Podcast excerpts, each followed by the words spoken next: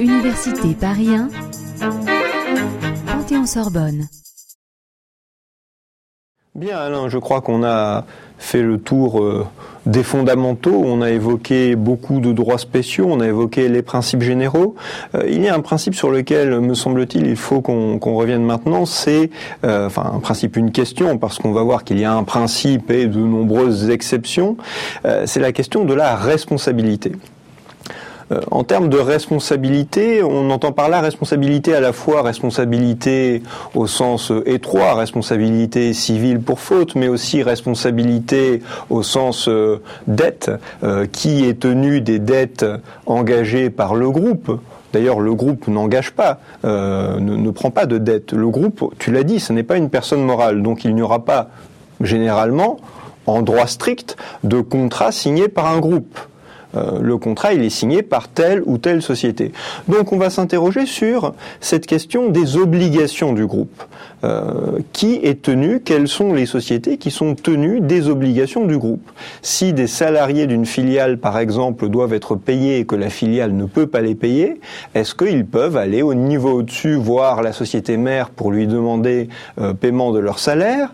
Est-ce qu'ils peuvent aller voir d'autres sociétés?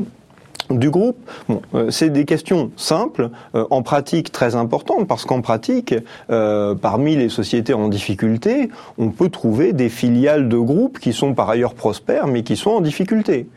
Euh, on peut imaginer aussi, on l'a vu dans des décisions de la Cour de cassation, des filiales qui ont exploité un site polluant.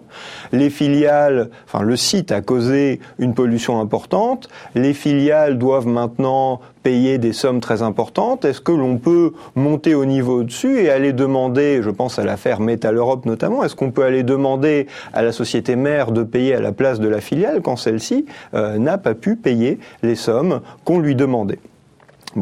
La réponse de principe, il faut le dire clairement, elle est que chaque société est responsable de son propre passif. Même s'il y a un groupe, même s'il y a entre guillemets une famille de sociétés autour, la règle, c'est d'ailleurs à peu près la même en principe que pour les personnes physiques, la règle c'est que chaque société est tenue de son propre passif.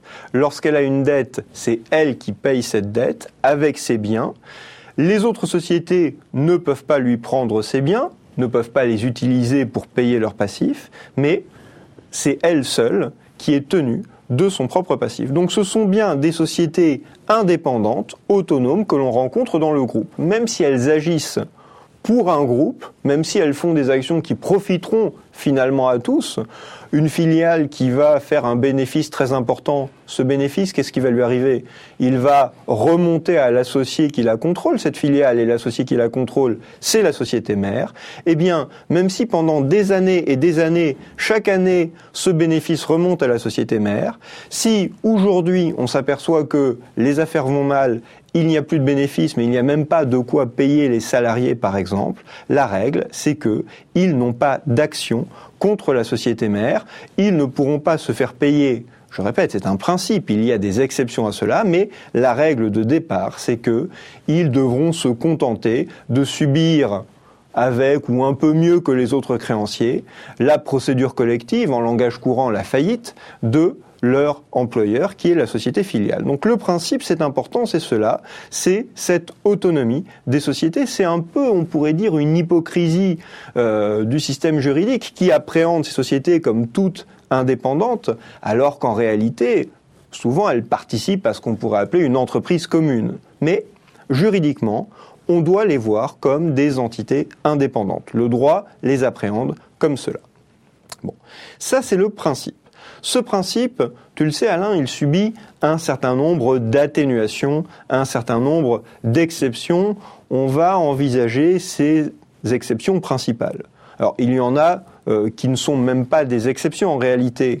Euh, si une filiale s'engage, si une filiale emprunte par exemple de l'argent, le prêteur, une banque par exemple, ne va pas manquer, s'il ne fait pas suffisamment confiance à la solvabilité de cette filiale, de lui demander de solliciter sa société mère et que celle-ci fournisse une garantie. Il y a toute la palette des garanties, cautionnement, lettre d'intention par exemple, eh bien voilà, la filiale à ce moment-là, si la filiale ne paye pas, la société mère sera appelée à payer à sa place, mais il n'y a pas là d'atteinte à l'autonomie, puisqu'en réalité, la société mère aura pris également, personnellement, un engagement de payer si sa filiale ne paye pas.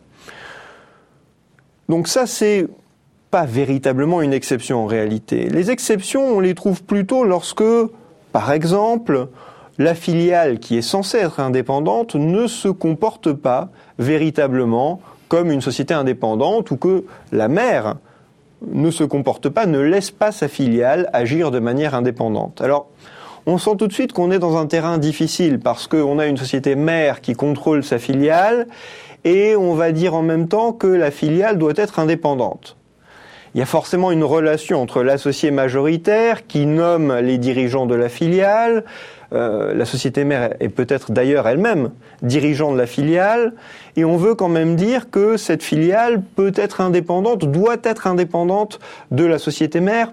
On voit que c'est compliqué, mais il faut comprendre que on peut admettre l'exercice de pouvoir sur la filiale. Si vous êtes associé majoritaire, personne morale comme la société mère ou des personnes physiques, c'est normal que vous exerciez vos pouvoirs d'associé ou vos pouvoirs de dirigeant. Mais il y a un stade qu'il ne faut pas dépasser.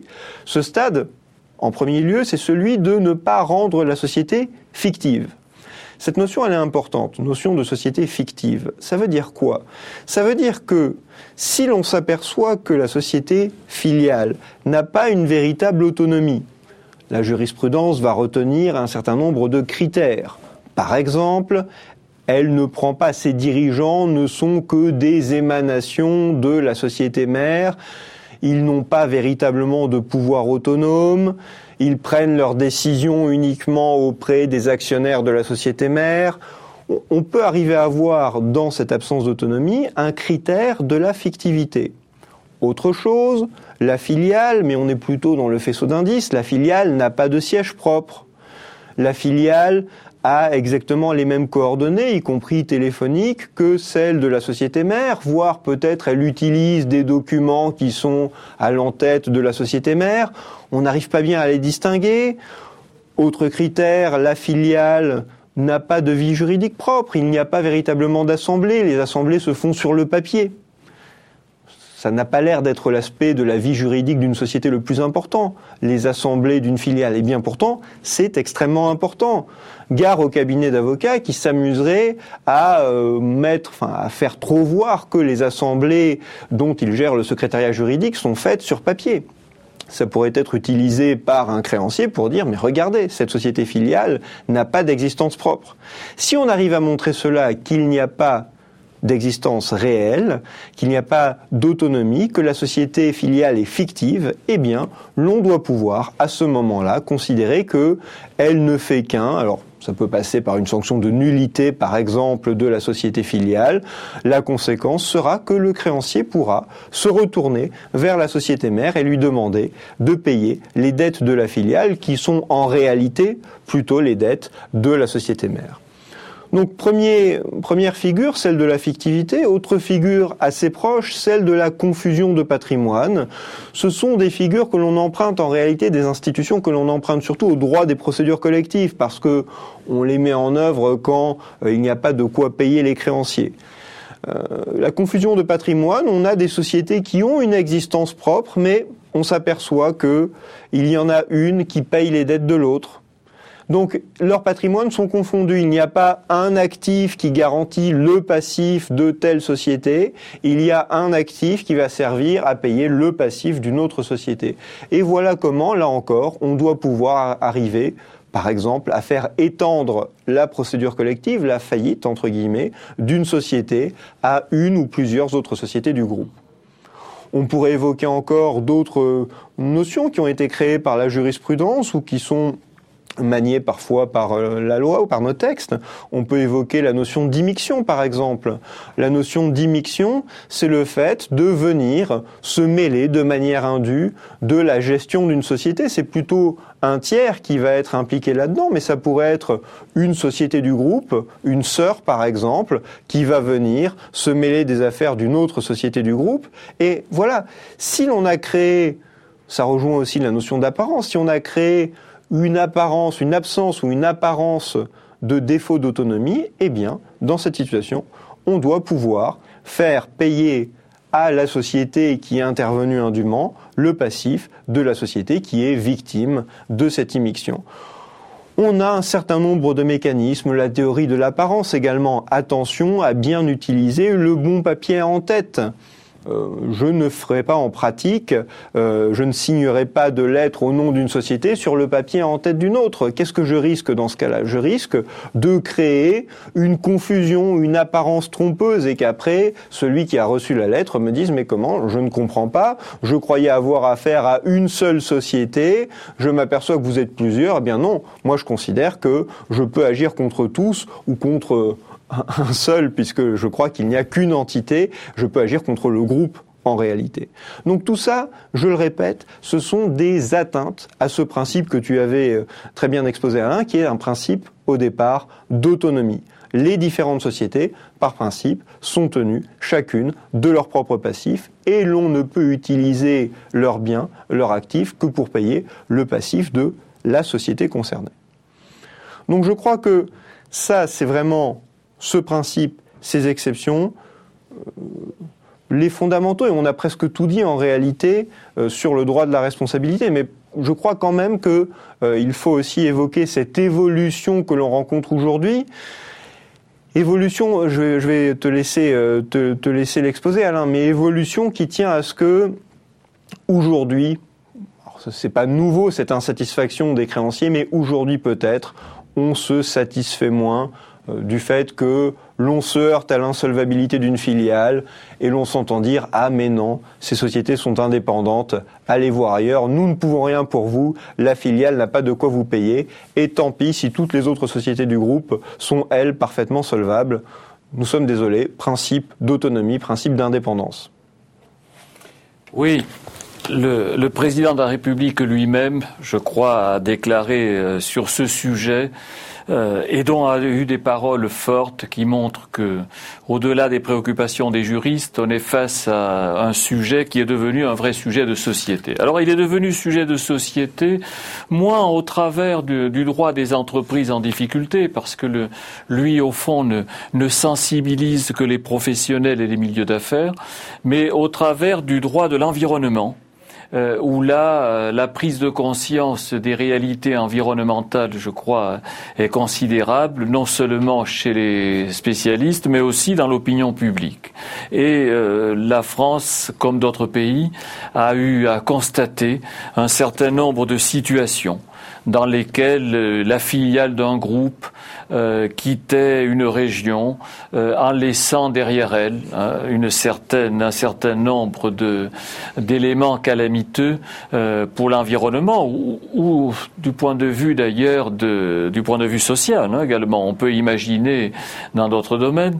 D'où l'idée que il paraissait, et c'est ce qu'avait dit en gros le président de la République, qu'il paraissait peu acceptable que l'on puisse admettre qu'une filiale d'un groupe laisse derrière elle une situation inacceptable sans qu'à aucun moment on ne puisse demander des comptes à la société qui détenait le contrôle de cette entité. Hein, tout le monde a reconnu plus ou moins le, cadre de l'affaire Métal Europe qui a été euh, dans le nord de la France à l'origine de, euh, beaucoup de, de bruit médiatique et euh, assez vite, assez vite, l'idée est née qu'il fallait passer par des textes, bien évidemment, et passer par des textes à la fois parce que spontanément, on pouvait craindre que les sociétés mères ne fassent pas d'efforts considérables, et l'expérience l'avait montré, et puis aussi, alors, et c'est là l'aspect plus technique et juridique des choses, parce que dans un droit dans lequel chaque entité est indépendante,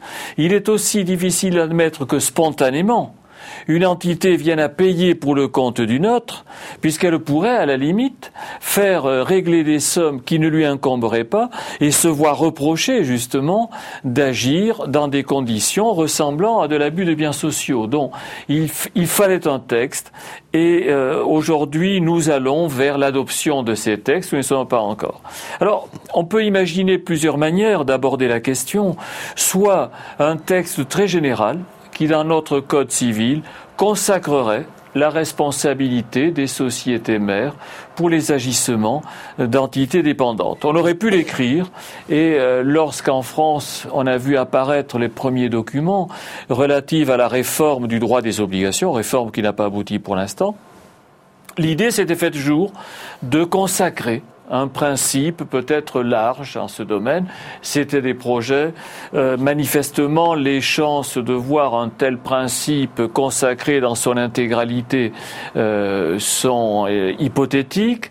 En revanche, l'idée que l'on pourrait ramener ce type de responsabilité à la dimension environnementale est une idée qui, elle, a davantage fait son, son chemin et avec des aléas, parce qu'entre-temps, on ne peut pas reprendre tout le détail, mais euh, la loi du 3 août 2009, qui est une loi de, programmation relative à la mise en œuvre du Grenelle de l'environnement, euh, contient euh, un article 53 qui nous dit que la France proposera l'introduction au niveau communautaire du principe de la reconnaissance de la responsabilité des sociétés mères à l'égard de leurs filiales en cas d'atteinte grave à l'environnement et elle soutiendra cette orientation au niveau international. Alors on le voit bien, on est dans le domaine des bonnes intentions, des déclarations, on va soutenir, on va demander à d'autres de faire, euh, ça n'engage pas beaucoup.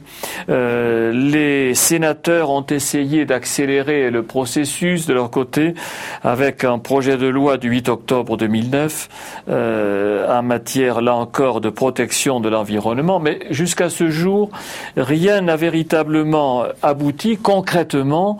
Aujourd'hui, les principes euh, exposés précédemment sont toujours les principes dominants, mais on voit bien que euh, l'évolution inexorablement euh, tendra à consacrer, au moins dans le domaine environnemental, probablement une responsabilité plus collective au sein des groupes de société attendons quand même de voir. Euh, nous n'en sommes pas là. Et puis, euh, le texte peut être beaucoup plus restrictif que ce que nous disons euh, actuellement. Voilà, Bruno, pour ce qui est de cette euh, question de, de responsabilité, pour ce, visage qui me paraît le, le plus sensible de la, de, la mise en œuvre de la responsabilité. Alors, la responsabilité, elle, elle peut se réintroduire par des chemins assez bizarres, parce que là, au fond, la responsabilité pour euh, pollution, pour euh, des raisons environnementales, tout un chacun voit bien, au fond, la, la logique qui est derrière. Mais il peut y avoir des chemins plus subtils. Et là, on revient dans l'orbite de la technique juridique pure. Je suis pas sûr que ce soit des, notions faciles à faire, à faire passer, mais la Cour de cassation, en 2006, dans un arrêt qui a été remarqué par tout le monde, a consacré l'idée qu'un tiers à un contrat, donc quelqu'un qui n'était pas signataire, qui est tout à fait étranger, pouvait euh, demander réparation du préjudice que lui cause l'inexécution par une des parties des obligations convenues dans ce, dans ce contrat. Alors on nous dira, oui, mais quel est le rapport avec le sujet que nous abordons aujourd'hui? Ben, Le rapport, on le trouve assez vite, et là, la jurisprudence y est arrivée euh, dans des délais assez brefs, dans cette situation que, par exemple, imaginons une filiale qui a passé un contrat euh, de fourniture, distribution, tout ce que l'on voudra, ce contrat n'est pas exécuté, jusqu'à maintenant, si tout au moins euh, les, notre propos a été bien suivi. La mère ne pouvait pas se prévaloir de ce préjudice, puisqu'on l'a dit, la mère est un tiers et euh, la fillette indépendante. Mais si j'admets comme nous l'a fait la Cour de cassation, qu'un tiers peut demander réparation du préjudice que lui cause l'inexécution du contrat, alors justement la mère est un tiers, puisqu'il n'y a pas de, de lien juridique et puisqu'elle est entière, elle peut à ce moment-là aller demander réparation devant le juge et nous avons un arrêt de la Cour de cassation en 2008 qui très clairement admet, euh, voit une société mère aller demander réparation du préjudice causé euh, par l'inexécution du contrat dans, laquelle, dans lequel sa filiale était, était partie prenante. Et donc on voit la notion de responsabilité qui serait introduite par un chemin tout à fait singulier, mais un chemin qui potentiellement euh, peut devenir une voie très ouverte parce qu'au fond, ça dépasse très largement le domaine environnemental qu'on a évoqué il y a quelques instants.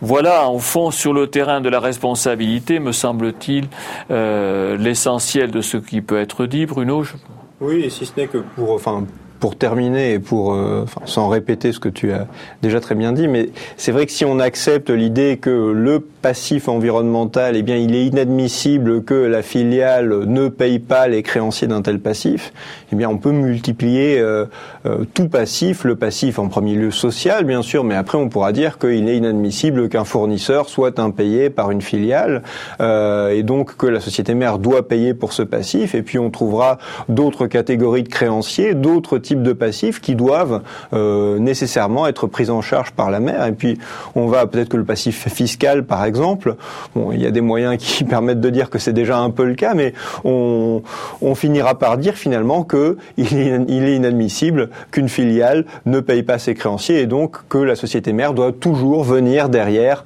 euh, payer lorsque la filiale ne peut pas. Peut-être que c'est vers là qu'on ira un jour. En tous les cas, les premières exceptions sont en train d'être créées, euh, y compris dans la loi maintenant.